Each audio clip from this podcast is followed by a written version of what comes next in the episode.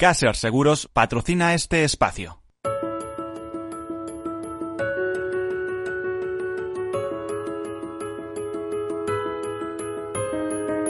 Tercer sector, un espacio para la economía social. Un programa dirigido por Miguel Benito.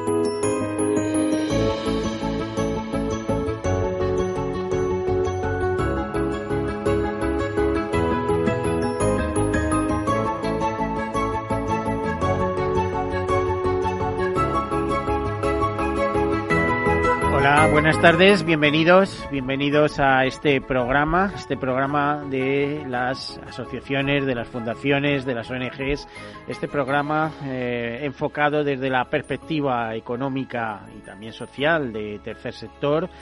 Ya saben lo que significa tercer sector, quiere decir que es un sector eh, que no es un sector público, que es un sector privado con sus empresas, pero que eh, los beneficios que obtienen se reinvierten en el fin fundacional para que fueran constituidas fines eh, de interés social siempre. Ahí están los, las empresas vinculadas a la acción social, a la cooperación internacional, a la defensa del medio ambiente o a tantos y tantos temas que nos interesan a todos como sociedad y que si no fuera a través de estas empresas ONGs, eh, a veces ya saben que para ser ONG hay que ser antes asociación o fundación, pues no llegarían. Imagínense pues una pequeña fundación que se eh, constituye para eh, recaudar fondos para determinadas líneas de investigación que si no pues no se podrían ser abordadas. También explicarles que en el tercer sector hay diferenciaciones, existe hay una pequeña diferencia entre el tercer sector social y el resto del tercer sector,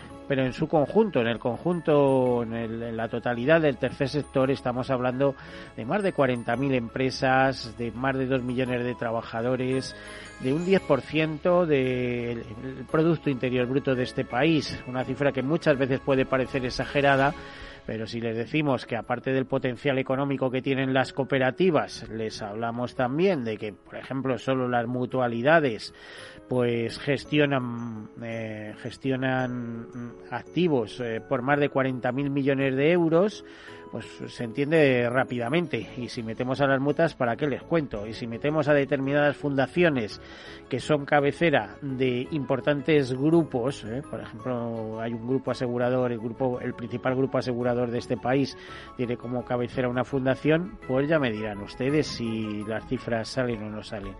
Detrás de todo eso también hay mucho empuje social. En épocas de dificultades, curiosamente, despuntan este tercer sector en en la, en la creación de empleo y además en, en, en, el enfoque de economía de personas para las personas. Es un lema bonito. Bueno, dicho todo esto, eh, a modo de introducción, les comento algunas notas de actualidad eh, estos días y enseguida entramos en nuestro tema. Hoy hablaremos de Alzheimer, algo que nos interesa mucho porque el maldita la, maldita pandemia o sistemia porque parece que una, una, cosa viene detrás de otra que estamos teniendo nos ha obligado por medidas de prevención lógicas pues eh, a separarnos a, a embozarnos como aquel que diría y sin embargo hay alguna enfermedad que requiere precisamente cercanía cariño ¿eh? el el, el, dar besos. Me refiero al Alzheimer. ¿eh? Pues sobre esa vamos a hablar, pero después de esta nota de actualidad. Comenzamos. Bueno, pues como ya saben, el día, el día del trabajo se celebró al arrancar el mes y eh, tenemos que, según nos comentan desde distintas fuentes, empezando además por las agencias de noticias, eh, se celebra este día del tra se celebra este día del trabajo de 2021 con un repunte de la tasa de paro femenino según el Instituto Nacional de Estadística que lo sitúa en el 18.1% frente al 21,5 de los hombres. Es la cifra más alta registrada desde 2018. El porcentaje de paro femenino se mantiene eh, en los valores con los que terminó en 2020. En el año marcado por la pandemia terminó con una tasa de paro femenino del 18,3%, dos puntos porcentuales por encima de como había comenzado el año, con un 16%. Eh, dice la información que de hecho en los últimos años esta tasa había registrado una caída progresiva. Eh, había pasado del 18,5 que se calculó al inicio de 2018 al 15,5 al término de 2019. Bueno, pues así estamos, con, eh, a vueltas con el paro femenino, pero también con el masculino. La verdad es que los temas de paro tremendos como son, están las perspectivas, a ver si es verdad que eh, hay un impulso desde el Ministerio de Trabajo y las nuevas regulaciones consiguen más empleo, más empleo de calidad y de larga duración. Y que no se trate solo de funcionarios, que en este país tenemos ya más funcionarios que en Alemania, por favor.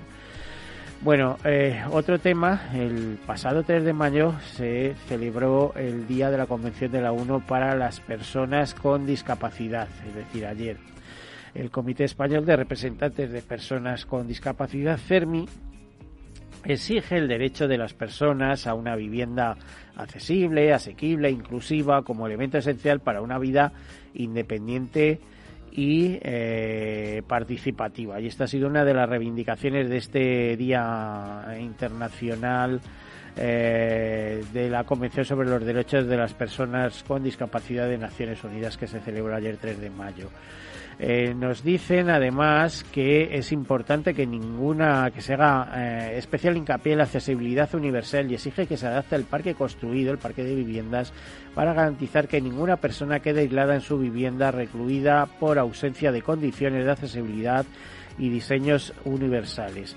Por otra parte, la Confederación Española de Personas con Discapacidad Física y Organiza, eh, CONFE, y su movimiento asociativo reclaman a las administraciones la puesta en marcha con urgencia del nuevo baremo de valoración del grado de discapacidad que lleva más de 20 años sin renovarse. Dicen que no pueden esperar más. Eh, tras el anuncio por parte del Inserso esta semana de que el nuevo baremo se aprobará de forma definitiva en el año 2022. Eh, según Anso Queiroga, Queiruga, eh, presidente de Concenfe, es necesario y urgente que se agilicen todos los trámites para que se ponga en marcha lo antes posible. Bueno, ya saben ustedes las dificultades tremendas que hay para que en este país te concedan algún grado de discapacidad. Vamos a otras notas de actualidad. La Fundación Mutualidad de la Abogacía colaborará con el Ministerio de Justicia para combatir la brecha digital de la España vaciada y a través de su escuela de pensamiento ha firmado un convenio de colaboración con el Ministerio de Justicia para contribuir a la, transformación digital de la justicia en España y ayudar a paliar la brecha digital que existe en zonas de territorio en regresión demográfica, especialmente entre el colectivo de adultos mayores. El acuerdo establece un marco general de actuación para poner en marcha proyectos específicos en materia de investigación, consultoría tecnológica y asesoramiento mutuo cuyos resultados permitirán contribuir a facilitar la interacción del conjunto de los ciudadanos con el servicio público de justicia. Fundación Mutualidad de la Abogacía se compromete a poner en marcha eh, un proyecto de investigación dotado con hasta 30.000 euros que identifique las necesidades reales del ciudadano analógico de la España despoblada en su relación con la Administración. Fundación Mutualidad de la Abogacía elaborará un estudio sobre el estado actual de la accesibilidad en las relaciones de los ciudadanos de mayor edad con el sector público, partiendo para ello de una muestra de trámites y servicios considerados relevantes que dependen de la Administración General del Estado o de otras administraciones públicas. Bueno, y una última nota que les comentamos, solo incidir en que si eh, eh, la última reunión en Bruselas eh, sobre la PAC, la, la, Cámara y la Comisión Europea se reunieron recientemente para debatir la arquitectura verde de la futura política agraria común. Eh, nos dicen desde SEO Birlay, desde la Sociedad Española de Ornitología, ya saben, la primera organización ONG ecologista de nuestro país, así fundada en el año 1955, si no recuerdo mal, eh, que el mes de mayo será un momento decisivo para definir la PAC, la Política Agraria Común, de los próximos siete años, ya que continuarán las negociaciones tanto a nivel europeo como estatal. El objetivo será adoptar las propuestas definitivas de reglamentos europeos y los planes estratégicos nacionales que guiarán su aplicación eh, en España. Ante ello, SEO Life y World Wildlife Fund han elaborado, o sea, WWF han elaborado una propuesta con peticiones al Ministerio de Agricultura y comunidades autónomas para que es la transición agroecológica eh, se produzca, eh, haya una recuperación verde y justa en el mundo rural. Bueno, eh, ambas ONGs, por ejemplo, señalan que sobre los ecoesquemas, las organizaciones, estas organizaciones apuntan que para abordar los grandes problemas ambientales de la agricultura y ganadería en España se necesitan fondos suficientes y diseño adecuado. Eh, sin ambición ambiental y con poco presupuesto esto será complicado de conseguir. Por eso apuestan por el apoyo a la ganadería extensiva para luchar contra incendios y preservar paisajes únicos como la dehesa, también por favorecer la rotación de cultivos y el barbecho ambiental para proteger el suelo, la biodiversidad y la lucha contra plagas y enfermedades, disminuyendo el uso de químicos. Pues ya ven, temas que parece ser que nos interesan a todos, aunque no lo percibamos así. Bueno, y ahora continuamos con nuestro tema. decíamos que íbamos a hablar eh, de Alzheimer a lo largo del programa. Para ello tenemos, de momento, a Álvaro Corral, neuropsicólogo de la Fundación Alzheimer España, de, la FAI. Eh, Álvaro, buen mediodía, buen, buenas tardes ya. Hola, ¿qué tal Miguel? Buenas tardes. Bienvenido. Álvaro, ¿qué es la FAI? Bueno, pues la Fundación Alzheimer España es, digamos, eh, una de las principales fundaciones a nivel nacional eh, que bueno se encargan fundamentalmente de tratar a personas y a familiares con enfermedad de Alzheimer. Como bien has dicho antes, es una fundación eh, de carácter privado pero sin ánimo de lucro y bueno pues se, se engloba en, en un centro de estas características. ¿Y qué ha pasado? Porque cuando alguien habla conmigo y yo tomo conciencia de la problemática, porque habéis estado en algún otro programa, a lo largo de siete años ha dado de sí este, este tercer sector, este programa tercer sector, bueno, siete que ya van a camino de ocho, ha dado para mucho, pero sin embargo ahora eh, hay un tema acentuado, que es la cercanía. ¿Qué pasa con los enfermos de Alzheimer y, con el problema del COVID? ¿Qué, ¿Qué, es lo que está pasando de la COVID? Bueno, en primer lugar, eh, hablaría de dos aspectos fundamentales. Por un lado, eh, podríamos hablar de aquellos enfermos o aquellos pacientes que se encuentran en las residencias y que se han visto obligados de una forma u otra a distanciarse de una forma dramática eh, de todos sus seres queridos, ¿no? Porque normalmente en cualquier tipo de residencia es habitual que los familiares y los más allegados puedan realizar visitas ordinarias para poder, bueno, pues pasar ratos con, con estos familiares. Y como muy bien decías antes, ese cariño y esa cercanía por parte de los familiares que de estos pacientes, de estas personas que están en, residencias de estas características, pues de una forma u otra hace que, puedan mantenerse con una cierta estabilidad.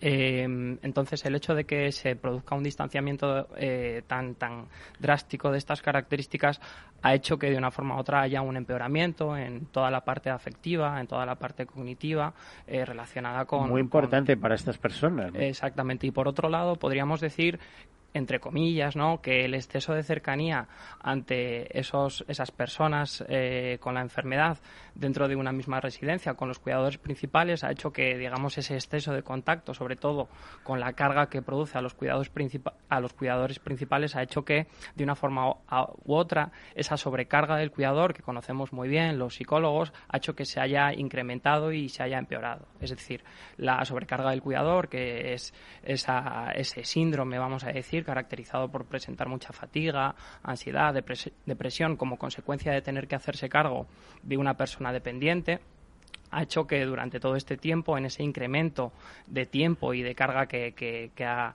eh, ha, traído consigo la pandemia, ha hecho que eh, las condiciones psicológicas de los cuidadores de una forma u otra empeoren de una forma significativa también. efecto en residencias y el efecto en domicilios, eso ha tenido que ser tremendo. Eso es a donde iba, perdona, que no sé si nos habíamos entendido, Miguel. hemos hablado primero de residencias y ahora... Exactamente. Entonces... O sea, la, la, sobrecarga que han tenido los cuidadores, los familiares, los que han tenido en casa, que eso, que, que, que por ejemplo, no han podido hacer esa ruta para llevarlos a centros de día, etcétera. Exactamente. Ante, ante el cierre dramático de un día para otro, digamos, de todos los eh, centros de día y de todos los centros sociosanitarios para poder llevar a cabo los tratamientos que requieren este tipo de, personas y ante el encerramiento que, que, se llevó a cabo en su momento por eh, las condiciones que, que hemos hablado, pues ha hecho que ese exceso de una forma u otra de tiempo, que hayan pasado encerrados dentro de un mismo habitáculo en pocos metros cuadrados, de hecho, pues eh, tanto las propias condiciones de, los, de las personas con la enfermedad de Alzheimer ha ido empeorando de una forma significativa porque les hemos sacado de esas rutinas y las rutinas en última instancia son necesarias para mantenerlos relativamente estables, ha hecho que al mismo tiempo ese empeoramiento, eh, la carga que recibían y que reciben los cuidadores principales de una forma u otra eh, se, haya, se haya agravado, se haya incrementado y que de una forma u otra, insisto, que esos eh, síntomas psicológicos eh, característicos del síndrome del cuidador se hayan incrementado de forma significativa. Bueno, tenemos con nosotros al doctor David Pérez, jefe de servicio de neurología del Hospital Universitario 12 de Octubre. Buenas tardes, doctor. Hola, ¿qué tal? Buenas tardes. Buenas tardes.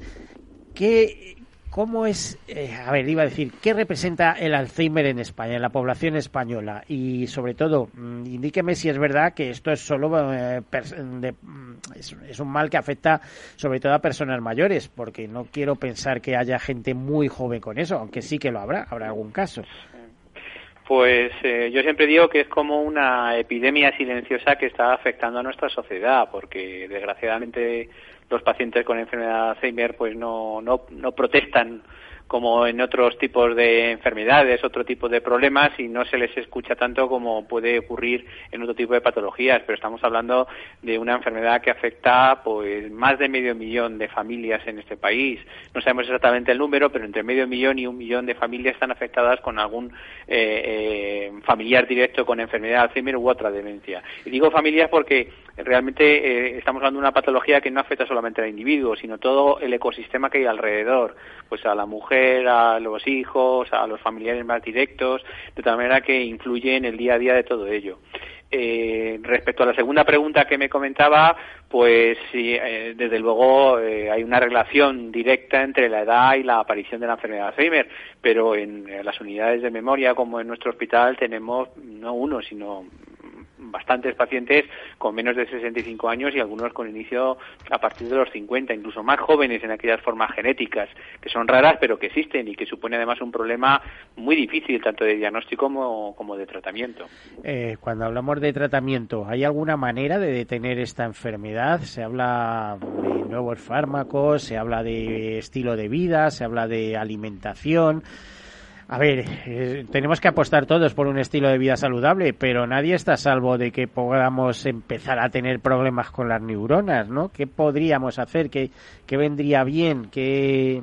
A ver, esto tiene algún tipo de tratamiento eh, de conseguir que se retarde sus efectos? Pues eh, tratamiento lo hay, decir, hay que tener en cuenta que no tenemos tratamiento modificador de la enfermedad, no tenemos un tratamiento curativo y hay que ser transparente y sincero con la opinión pública en este momento, aunque se están desarrollando diferentes líneas de investigación que esperemos que en los próximos cinco o diez años pues nos den alguna solución. No obstante, sí hay intervenciones farmacológicas y no farmacológicas. Las más importantes serían las no farmacológicas, o sea, el estilo de vida que, como bien ha dicho, el adecuado, el cerebro saludable, que no es más que mantener ejercicio físico diario, mantener una mente activa, con interacción social, intentar salir a la calle, intentar controlar los factores de riesgo vascular, la hipertensión, la diabetes, el colesterol, porque se ha visto que esos factores influyen no solamente en la aparición de, ictus o de infartos al corazón, sino en el desarrollo de enfermedad de Alzheimer, lo que por lo tanto es importante controlarlos. Y llevar una vida sana en estas circunstancias previene y retrasa la aparición de deterioro cognitivo. Incluso se ha visto que en aquellos pacientes en los que son diagnosticados caso de una enfermedad de Alzheimer, su evolución es mucho más benigna si realizan todo este tipo de actividades. Para que se haga idea, hay en las enfermedades genéticas con enfermedad de Alzheimer, que suelen empezar entre los 40 y los 50 años, se ha visto que aquellos que mantienen ejercicio físico pueden retrasar hasta 10 años la aparición de los síntomas. En la enfermedad genética, que se sabe que el individuo va a empezar en un momento dado una enfermedad de estas características. De igual manera, en sujetos más añosos, más ancianos, también tiene su beneficio y es importante subrayarlo. Desgraciadamente, no tenemos una intervención farmacológica que modifique la enfermedad. Tenemos algunos fármacos que intentan mejorar algunos síntomas, es los que empleamos en la consulta. Pero desde luego, si yo me quedara con algo, me quedaría más con las intervenciones no farmacológicas, con los programas de estimulación cognitiva, con la interacción social y con el ejercicio físico, más que con las pastillas que en este momento, desgraciadamente, no son tan eficaces como nos gustaría. Bueno, eh, nos quedamos con el mensaje. Desde luego, en cualquier eh, caso, esto tiene relación, por lo que veo, eh, con esto que hablamos de la edad, la edad cronológica, la edad biológica y hoy en día ha salido otra edad que, coincide con las defensas del cuerpo, pero que normalmente asociadas a la edad biológica. Eh, doctor, vamos a hacer una breve pausa y le pedimos que continúe a la escucha. Pero antes de ello, quería pedir perdón a nuestros oyentes, a las personas que nos escuchan, porque a veces eh, oirán ruidos de coches o sirenas, etcétera. Miren, esto, de verdad, discúlpennos, pero es necesario. Es eh, una puerta abierta al mundo, como aquel que dice, y al aire puro para que no se nos cuelen los virus, ¿eh? porque por los estudios, por nuestros estudios pasa mucha gente y entra dentro de las medidas de prevención. A veces tenemos que lamentar que pase una ambulancia o pase algún coche de servicios públicos y el sonido es eso. Bueno, nada más, enseguida volvemos. Hasta ahora.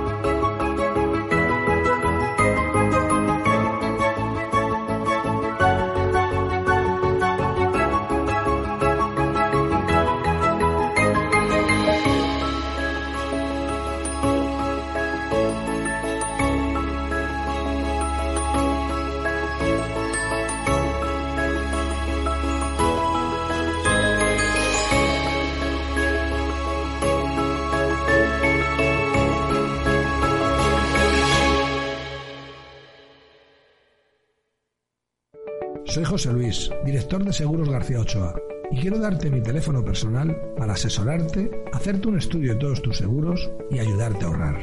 Toma nota, 679 48 20 40. Repito, 679 48 20 40. Mi compromiso, estar más cerca de ti. José Luis García Ochoa, Premio Empresario del Año Fedeto 2019. Seguros García Ochoa, comprometidos con las personas. Escuchas Capital Radio, Madrid 105.7, la radio de los líderes. Las vacunas son seguras y la mejor alternativa para acabar con la pandemia. Eres parte de la solución. Vacúnate. Hay que vacunarse. Comunidad de Madrid. Este martes 4 de mayo, programa especial El Balance Elecciones Comunidad de Madrid. Desde las 8 de la tarde hasta las 12 de la noche, toda la información de la jornada electoral, las encuestas a pie de urna, el recuento de votos y todo el análisis de los resultados con los contertulios del programa, conducido por Federico Quevedo y Lucía Martín. Especial Elecciones 4 de mayo en El Balance.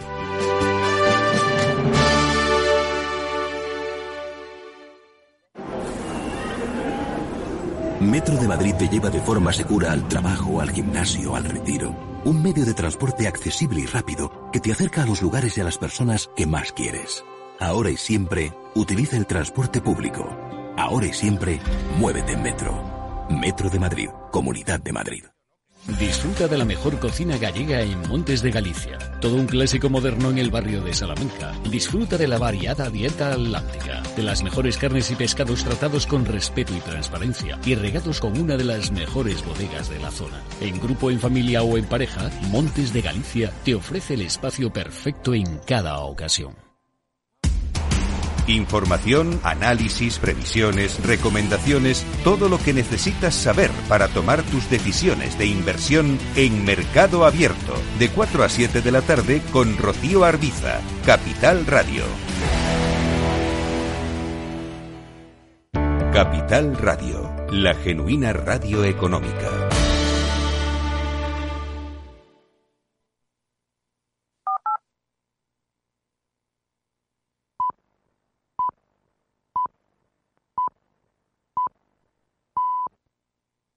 Tercer sector, un espacio para la economía social. Un programa dirigido por Miguel Benito.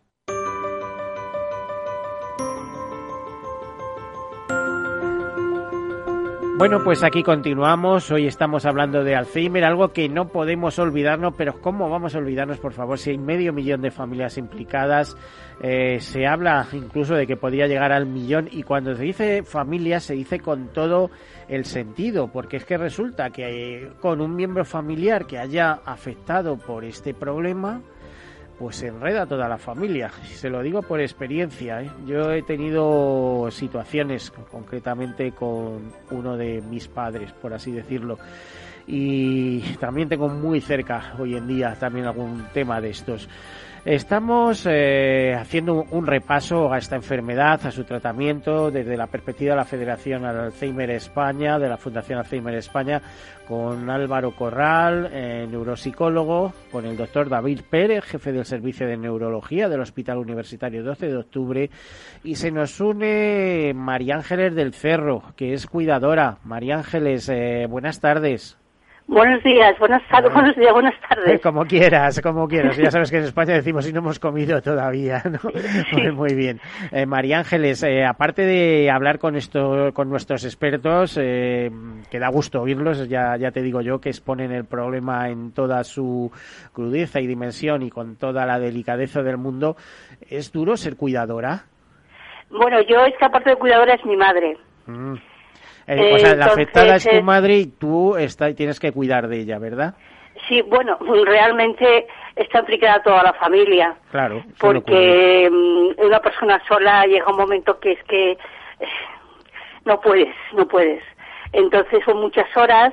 Entonces vive con mi hermana, que es soltera, pero teletrabaja, y yo vengo a cuidarla pues desde las nueve de la mañana hasta las cinco o las seis de la tarde, y luego muchas noches que me quedo me quedo porque mi hermana se levanta a las 7 y, claro, es una persona que se levanta dos y tres veces en la noche, eh, que de pronto pues tiene un poco de alucinaciones y hay noches que no te deja dormir. María Ángeles, lo que está muy claro es que esta gente reconoce muy bien quiénes son su familia, a quienes quieren y reaccionan a los besos. No nos engañemos, ¿no? Eh, sí, bueno, efectivamente. Bueno, mi otra hermana también. Mi otra hermana viene los fines de semana para estar con mi hermana y que no esté sola, casi todos. Eh, lo que sea que también está casada, pero viene casi todos los fines de semana para, para poder estar con ella y yo esté en mi casa. Entonces, por eso te comentaba que las tres hermanas estamos súper implicadas en ello y siempre pues es con besos, abrazos, todo positivo y, y así, no hay otra manera de todas las formas, así todo y a veces, pues bueno, pues que su reacción es violenta. Mm. Te iba a decir, como eh, ¿cómo...? Cosa que nunca ha sido ella, porque ella ha sido una persona, le ha cambiado el carácter al 100%, es desconocida para nosotras. Bueno, lo, que es desconocido son cómo se transforma el cerebro, porque cuando ves una, una radiografía te quedas, eh, te quedas de, vamos, pasmado, por, por decirlo de alguna manera. ¿Cómo habéis, cómo habéis pasado? Espera, espera, espera, espera, María Ángeles, déjame preguntarte, ¿cómo ha sido vuestro encierro esos dos meses que tuvimos eh, que atravesar todos los españoles? Pues mira, fue mm, bastante fastidiado, eh, pero más que nada para mi hermana, la que está casada, porque la otra hermana que está casada, porque la pilló allí, estaba allí con ella viviendo, entonces, y nos pusimos malos todos, O sea, eh, con el COVID. Empecé yo, estuve muy malita, empezó ella porque se lo pegué yo, porque estuve con ella, estaba con ella un día en semana y se lo pegué, eh, lo cogieron mi hermana y su cuñado estando allí con ella, mi otra hermana aquí sola eh, con el COVID, o sea, mi marido, mis hijos, o sea, lo cogimos todos. La, la última semana de febrero y mediados de marzo del año pasado estuvimos todos enfermos. Bueno, la parte positiva es que estáis vacunados ya o estáis con defensas, al menos, ¿no? ¿El qué? Digo que la parte positiva es que habéis que ya que tenéis defensas ahora mismo. Eh, sí, ahora mismo tenemos defensas, pero por ejemplo a mí me han quedado muchísimas secuelas. Pero bueno, eso es otro tema. Lo que yo te quería decir que nosotros tuvimos que tomar una decisión, porque ella estaba muy malita, muy malita. Entonces teníamos que tomar una decisión, o llevarla al hospital con su demencia, o cuidarla, tenerla nosotras, y que fuera lo que Dios quiera. Entonces preferimos eh, tenerla a nosotras y cuidarla a nosotras y como un poca ayuda porque ni se ponían a los médicos nosotros mismas menos mal que bueno tenemos unas nociones un poquito de, de enfermería y tal porque somos auxiliares y bueno pudimos cuidarla pero mi madre te puedo decir que en un mes perdió eh, 10 kilos bueno, porque no quería comer nada. Vamos a hablar con nuestros otros invitados. Álvaro, ¿cómo prestaste? Imagino que tú como neuropsicólogo estarías volcado ahí en el teletrabajo, os llamarían los asociados de Fundación Alzheimer España. Bueno, alguno pidiendo auxilio, incluso diciendo, ¿qué hago? Eh, me está ocurriendo esto, es que el que estoy mal soy yo. Eh, ¿Cómo les ayudabais? Eh, correcto. Eh, como decíamos antes, hubo un encierro de la noche a la mañana que, y hubo un cierre de los propios centros que hubo que llevar a cabo eh, de tal forma que no pudimos continuar con la atención presencial.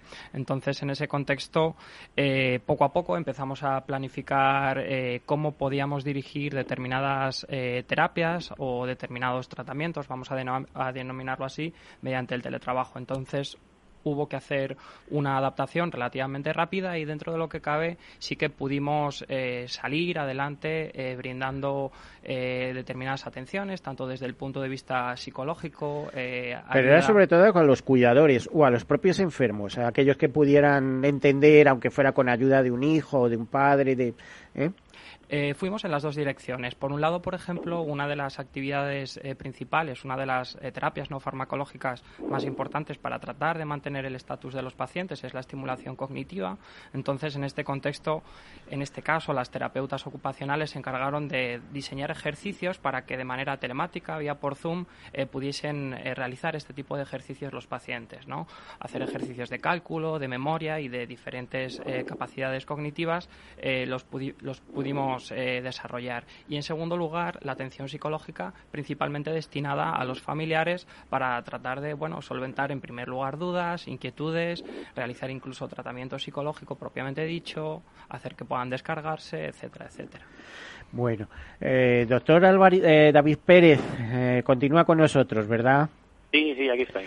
Bueno, em, a ver, ¿cómo, ¿cómo, una familia que sufra de este problema, antes hablábamos de la prevención y demás, eh, ¿cómo puede afrontarlo y ayudar al enfermo? ¿Se trata simplemente de esos cuidados personales, eh, de intentar que incurra en los menos casos posibles de dependencia?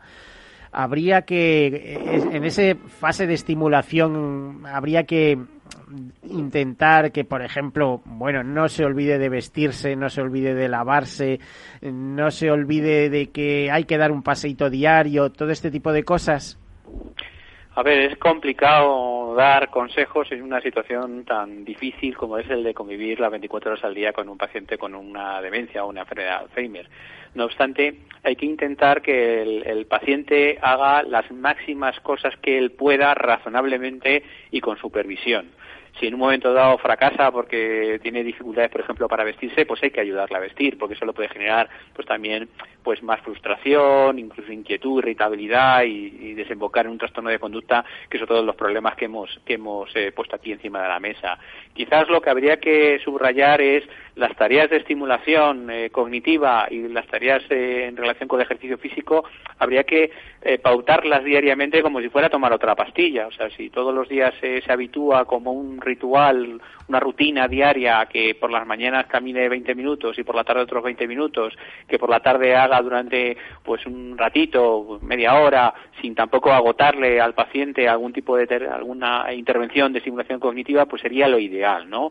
Eh, supervisarle la toma de medicación, si en casa hace alguna tarea, pues dejarle esa libertad para que pueda hacer esa tarea, pero tampoco obligarle porque no hay que obligarle porque la propia enfermedad pues va a hacer que fracase en hacer alguna actividad compleja y no hay que obligar a algo que no se pueda hacer en un momento dado. Pero sí mantener esa rutina diaria de ejercicio físico, de estimulación cognitiva y además las rutinas ayudan a los pacientes a eh, estar más tranquilos y evitar los trastornos de conducta dentro de lo posible porque a veces es inevitable, como muy bien se ha dicho, son pacientes que previamente no tenían ningún trastorno de conducta y eran muy afables y por la propia enfermedad pues aparece esa irritabilidad y esa agresividad.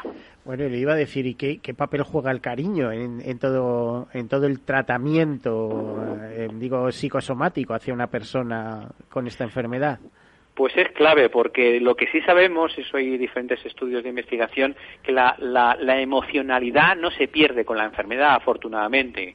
En la enfermedad de Alzheimer, por lo menos. En otras enfermedades neurodegenerativas sería más discutible. Pero en la enfermedad de Alzheimer, aunque pierda la capacidad de expresarse verbalmente, incluso de entender el lenguaje, ellos entienden el lenguaje no verbal, los afectos. Eso no quita que muchas veces esas ideas, esos trastornos de conducta repercutan sobre el, el, el familiar que está más directamente cuidando y es un dramático porque realmente la hija o la esposa que está todos los días o el esposo que está todos los días cuidando de, del paciente recibe ese trastorno de conducta, esa agresividad en sus propias carnes y encima es el que más está poniendo eh, de, de, su parte para intentar cuidar al paciente, ¿no? Pues porque ellos desarrollan a lo mejor una idea del hiroide, no es raro que de pronto pues un paciente empiece a pensar que su, su mujer octogenaria pues le está siendo infiel con un vecino o alguna historia de este tipo o que le están robando, de tal manera que eso genera dentro de su mente pues una situación de irritabilidad creciente. Pero mm, fuera de eso, eh, sí es importante la, transmisión de esa afectividad porque se mantiene como un canal de comunicación a lo largo de toda la enfermedad. Bueno, yo eh, comentaba hace un momento que he vivido casos muy cerca y eh, incluso algunos me salpican en estos momentos. Le iba a decir, ¿qué ocurre con estos pacientes que suelen tener miedo a muchas cosas? ¿El miedo es un síntoma de algo? A ver, el, miedo dependiendo un poco de lo que sea. A veces hay ideas del hiroides asociadas a esto. El miedo a, que le pueda pasar algo en la calle, miedo a que alguien vaya a entrar a robar. Cuando eso se enquista y genera una ansiedad y una irritabilidad hay que tratarlo porque realmente está generando una bola de nieve que puede aplastar al propio paciente y a los cuidadores, ¿no? Porque del miedo se puede pasar a la irritabilidad y de la irritabilidad a la agitación y a la agresividad. De manera que son síntomas que por lo menos hay que transmitir al médico, al médico de cabecera, al médico de familia, al neurólogo, para que lo conozcan y en un momento dado a lo mejor hacer una intervención farmacológica para cortarlos en un momento dado y no vayan a más. Álvaro, ¿qué significa el miedo? Bueno, ¿cómo tratáis el miedo desde un punto de vista psicológico o neuropsicológico? Eh, el miedo, eh, digamos que habría que tenerlo en cuenta desde una perspectiva en cuanto a la personalidad premórbida eh, de la persona afectada por la enfermedad o incluso de una prolongación de un síntoma o de, o de un rasgo característico que es la depresión en este tipo de pacientes, sobre todo en las fases iniciales o en las fases premórbidas, de tal forma que habría que prestar mucha atención, hacer un buen diagnóstico diferencial para entender si, si pueden ser más eh, rasgos propios de personalidad propiamente dichos o podría estar relacionado con síntomas, como decía, iniciales, ¿no? De tal forma que eso nos podría ayudar luego de eso, realizando una valoración neuropsicológica un poco más completa, tratar de hacer un, diagnóstico y con las pruebas complementarias, por, supuesto, desde un punto de vista estrictamente médico, tratar de hacer un diagnóstico diferencial que nos pueda eh, ayudar a iniciar un tratamiento lo más precozmente posible. Álvaro, ¿no puede venir esto derivado mm, del hecho de que el propio paciente, la persona que lo sufre, es consciente de su debilidad, o sea, en sus momentos lúcidos es consciente de su debilidad y expresa miedo, miedo a todo, a salir a la calle, a que le cambien de casa, a, no sé, a tomar el sol o a que haga frío o que haga calor, o, no sé si me entiendes, ¿no? Sí, te hablaría de una dicotomía que es característica en, en los pacientes. Eh, algunas veces eh, nos encontramos con pacientes que son relativamente conscientes de que les está sucediendo algo, de que están empezando a tener una pérdida desde el punto de vista cognitivo, desde el punto de vista de sus capacidades para poder. no me acuerdo de nada, pero es que de nada es nada, vamos. Correcto. Entonces, los miedos eh, que desarrollan son miedos acordes a esa conciencia que están desarrollando sobre, sobre esas limitaciones y poco a poco van, digamos, disminuyendo su actividad y su interacción social precisamente por eso, porque se van haciendo conscientes. Luego hay otro perfil de pacientes que es también bastante interesante, que tienen lo que nosotros denominamos anosoagnosia, que es inconsciencia o no tienen conciencia, por así decir, de, sus limitaciones. No son conscientes de que les está sucediendo algo y en este contexto lo que sucede es que se pueden eh, enfrentar a determinados riesgos eh, relacionados con, con la incapacidad de darse cuenta de las limitaciones que tienen para llevar a cabo determinadas actividades. Y de hecho esto hace que muchas veces no quieran acceder a tratamientos, no quieran acudir al hospital y bueno, pues a esto nuevamente se le acompañan eh, determinados trastornos comportamentales relacionados con, con, esta dinámica. Eh, María Ángeles, eh, ¿coincide un poco todo esto que estamos comentando con la situación que habéis vivido? Eh, sí, aparte de que ella tenía un grado 1 antes de la, de la pandemia y después cuando salió de la pandemia, por decirlo de alguna manera, eh, fue otra persona. O sea, fue un cambio radical. Había retrasado mucho. De hecho, hace cinco meses le hicimos la nueva evaluación y tenía ya un tercer grado. O sea, le afectó muchísimo a su, eh, a su mente. Antes la podíamos dejar sola eh, algunas horas, no había problema. Y a partir de entonces, eh, después de salir de esto, no, no quiere estar sola. Ya no podemos dejarla sola nada, absolutamente nada. Eh, no quiere dormir sola y, aparte de que ella, por ejemplo, ella nos conoce la cara, pero no tiene concepto ya de, hijas o de nietos. O sea, ha perdido ese concepto. Y el, el tema de, de cuidados en casa eh, se va complicando con el tiempo. Y, sí, sí, se nos va complicando, pero bueno, aquí aguantaremos um, carros y carretas porque es lo que queremos estar con ella. ¿Habéis solicitado mm, ayudas, como aquel que dice, eh, servicios sociales en el sentido de que bueno, manden a alguien a eh, casa? Hace dos años solicitamos, nos dieron una plaza de centro de día, la intenté llevar, la llevé tres veces y me dijo entonces hace dos años que si no, que es que no, no quería ir, que eso era matarla, que no, que no pensaba levantarse, que lo que estábamos haciendo con ella no podía ser. A ver, a ver, a ver un segundito, que en este tema me interesa mucho. Eh, ya te digo yo que mi madre fue a centro de día, no quería ir ni matada, pero cuando llevaba ya dos o tres meses no podía vivir sin ello. Eh, Álvaro, ¿qué opinas al respecto? Los centros de día yo creo que son estimulantes, ¿no? Ver otros compañeros, etcétera. ¿Eh? Correcto, son más recomendables dependiendo las características del paciente y dependiendo su grado de deterioro, pues hay que vamos a decir, identificar qué tipos de recursos podrían ser más necesarios. Pero, son buenos en sí mismos. Son, buenos. Obligarles a vestirse, a, estar eh, limpitos, que les recojan todos los días, que les lleven al centro de día, que los devuelvan. Es decir, el tener esa una actividad eh, eh, sí, pero relativamente. O sea, cuando hablamos de, que terceras personas eh, hagan, eh, digamos, las. Cuidado que son profesionales, que no es llevarlo a alguien que no sepa, en teoría, ¿no? Entiendo perfectamente, pero la idea que creo que también la, quería, la transmitía antes el doctor Pérez era la de tratar de mantener activos y tratar de que los pacientes sean lo más autónomos e independientes el mayor tiempo posible, de tal forma que fomentar, digamos, que traten de seguir vistiéndose por sus propios medios que sigan comiendo, que traten de incluso desplazarse a determinados lugares, aunque sea con supervisión, pero sin guiarles en exceso, siempre va a ser algo muy positivo, porque estamos hablando de que esa actividad y, digamos, eh, todas esas eh, cuestiones van a ayudar a que se mantenga eh, con una cierta estabilidad los usuarios a lo largo del tiempo. Si nosotros les cubrimos en exceso esas necesidades cuando hay un potencial dentro del paciente que pueda llevarlo a cabo por sus propios medios, podríamos, sin darnos cuenta, en un afán de querer ayudarles y de, y de sobreprotegerles algunas veces, podríamos hacer que, se produzca un discreto deterioro asociado a ese sobrecuidado, a, ese exceso de cuidado, diría. Eh, doctor eh, David Pérez. Eh, ¿Cómo Sí, hacemos? dígame. Porque esto es una situación un poco compleja. Por ejemplo, una persona, fíjate, ya entras en un grado, va- va- vas aumentando de grado, es decir, que vas eh, perdiendo funciones y conocimiento en ese sentido. Eh, ¿cómo- ¿Cuál sería el mejor tratamiento para eso? ¿Cómo lo mantienes activo a ese enfermo, ¿no? que, que ni siquiera reconoce las pastillas que debe tomar, etcétera? A ver, yo creo que disponemos de diferentes herramientas y no hay una solución para un único paciente, porque depende de su estadio, de la aparición o no de trastornos de conducta asociados a su demencia, de la existencia de un cuidador, de qué tipo de cuidador es, no lo mismo un cuidador joven, un cuidador profesional que un cuidador de la misma edad, de la necesidad de intentar evitar la sobrecarga del cuidador. Por ejemplo, el, el centro de día eh, yo creo que es una buena recomendación no solamente para el paciente en un momento dado, sino también para el cuidador. El cuidador no puede estar las 24 horas del día, los 7 días de la semana cuidando al, al paciente, porque al final va a tener una sobrecarga directa, si solamente es uno, ¿no? De tal manera que a veces eh, utilizamos ese tipo de recursos no solamente para el propio paciente, sino también para su entorno. Entonces, quiero decir que, que quizás aquí es donde hay, que hacer un traje a medida en cada caso, ¿no? Eh, depende de la disponibilidad. Hay gente que, yo tengo pacientes que viven en, en- un, en un ámbito rural y que no hay un centro de día. Bueno, para ir a un centro de día tienen que montar un lío enorme, entonces no, no, no- tengo esa disponibilidad para poder hacerlo, ¿no?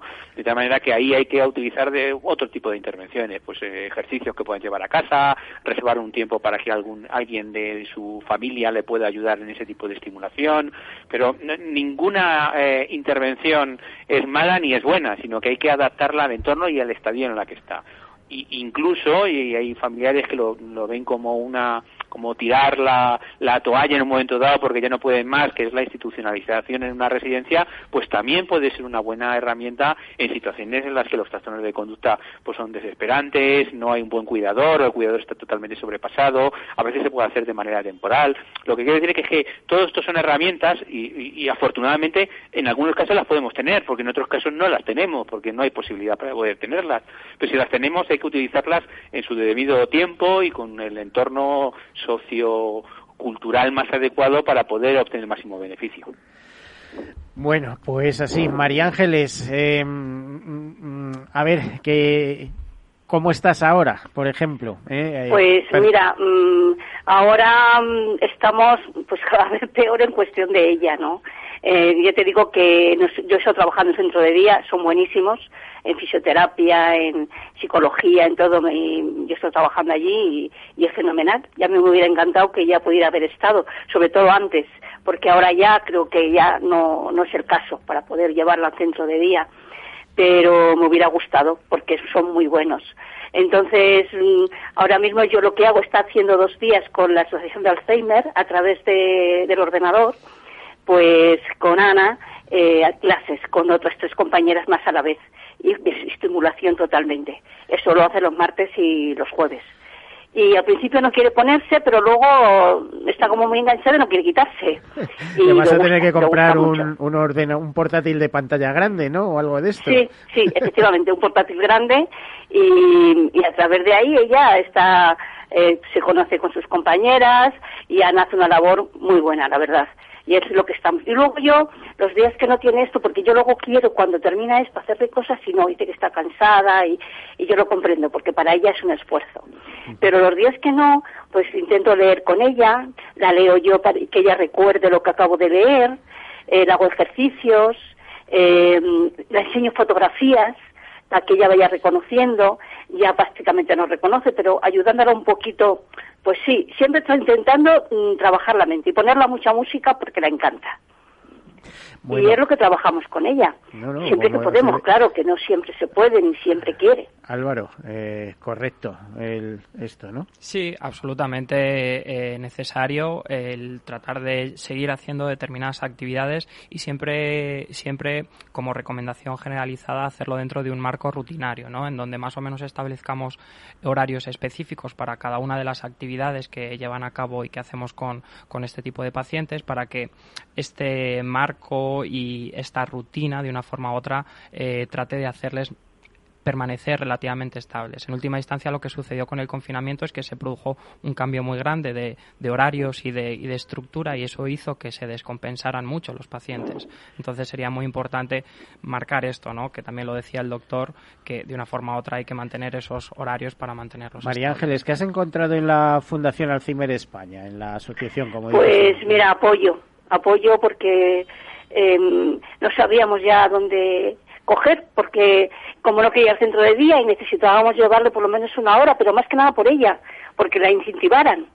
Entonces, al final, pues bueno, nos acogieron y, muy bien, y nosotros estamos muy contentos con esto de eh, ahora, de a través del ordenador, porque mm, para ella tenemos que sacarla, llevarla, que además estamos lejos del centro y estamos muy contentos, la asociación muy contenta. También nos han prestado eh, jurídicamente ayuda y porque ahora tenemos que inhabilitarla y tal, porque ya no puede por ella misma hacer ciertas cosas y estamos muy contentos, la verdad.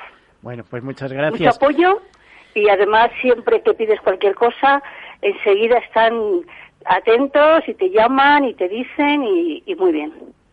Eh, nuestra última pregunta para el doctor David Pérez. Eh, doctor, eh, esta enfermedad va a seguir progresando en la sociedad, es, es, va unida indisolublemente al envejecimiento de la sociedad.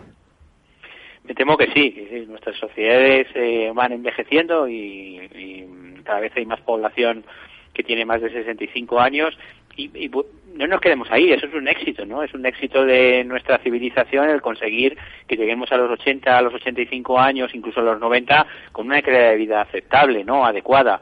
Eh, pero ese éxito no se tiene que quedar ahí, sino que tenemos que intentar no solamente llegar a muchos años, sino llegar con buena calidad de vida. Y ahí es donde tenemos que activar todas estas eh, intervenciones que he comentado de vida cerebro saludable para llegar con una buena cognición a los 90 años y no con una de estas terribles enfermedades. Bueno, eso es lo, que hablábamos de edad biológica, ¿no? Que tengas 90 años y parezca que tengas 70. Exacto, sí, sí. bueno, a veces, a veces los médicos, no, supongo que no será su caso, que tiene voz de persona muy jovencita, a veces los médicos dan consejos, pero no los siguen, ¿eh? Es posible, ¿no? Es posible, pero desde luego tenemos que intentarlo todos, ¿eh? Yo, yo no soy tan joven, afortunadamente, pero bueno, gracias por el piropo de la voz. pues eh, se le escucha muy bien, ¿eh? ¿Verdad, Álvaro? Que está aquí compartiendo con nosotros si es así, ¿no?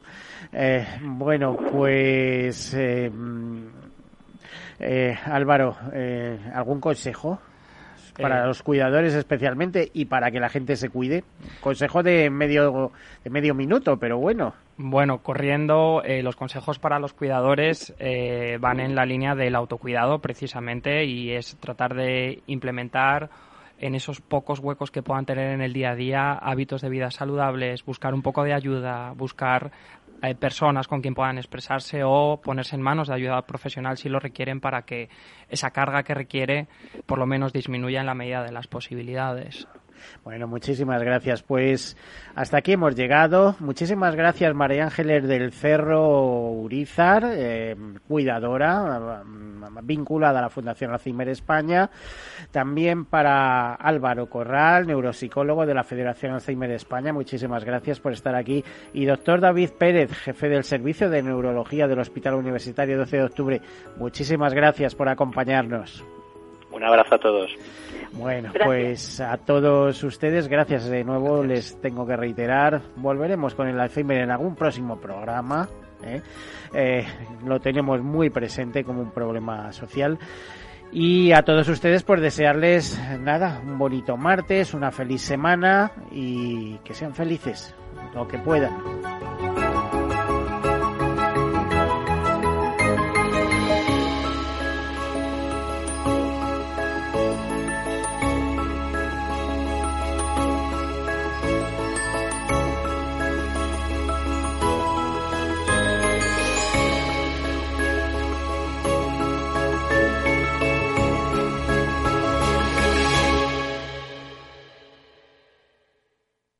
Caser Seguros ha patrocinado este espacio. Capital Radio Madrid 105.7 En el restaurante Gaztelubide somos rigurosos con la selección del producto para crear recetas imaginativas que acompañamos de una bodega generosa y brillante y de nuestra magnífica terraza durante todo el año. Restaurante Gaztelubide, carretera de La Coruña, kilómetro 12200, La Florida. Teléfono 91 372 8544. Una recomendación del programa gastronómico Mesa y Descanso. Las vacunas son seguras y la mejor alternativa para acabar con la pandemia. Eres parte de la solución. Vacúnate. Hay que vacunarse. Comunidad de Madrid. Gráficas Naciones. Más de 50 años de experiencia en el sector de las artes gráficas. Apostamos por la última tecnología tanto en impresión offset como en digital y gran formato. Realizamos todo tipo de impresión. Tarjetas de visita, folletos, libros, vinilos, decoración y montaje de stands. Más información en el 91 629 2145 o en gráficasnaciones.es. Ha cambiado todo. Mascarilla, desinfección, aforo. En el sector de la hostelería es muy importante respetar las medidas de prevención. Por ello, en el Día Mundial de la Seguridad y Salud en el Trabajo, queremos celebrar el esfuerzo de todos. Infórmate en el 900-713-123, Comunidad de Madrid. Si te gusta el pádel, en Capital Radio tenemos tu espacio. Todos los martes a las 22 horas saltamos a la pista para contarte la actualidad del World Padel Tour, los torneos amateur, las novedades de las marcas y toda la actualidad relacionada con el segundo deporte más practicado de España. Esto es Padel, los martes a las 10 de la noche en Capital Radio.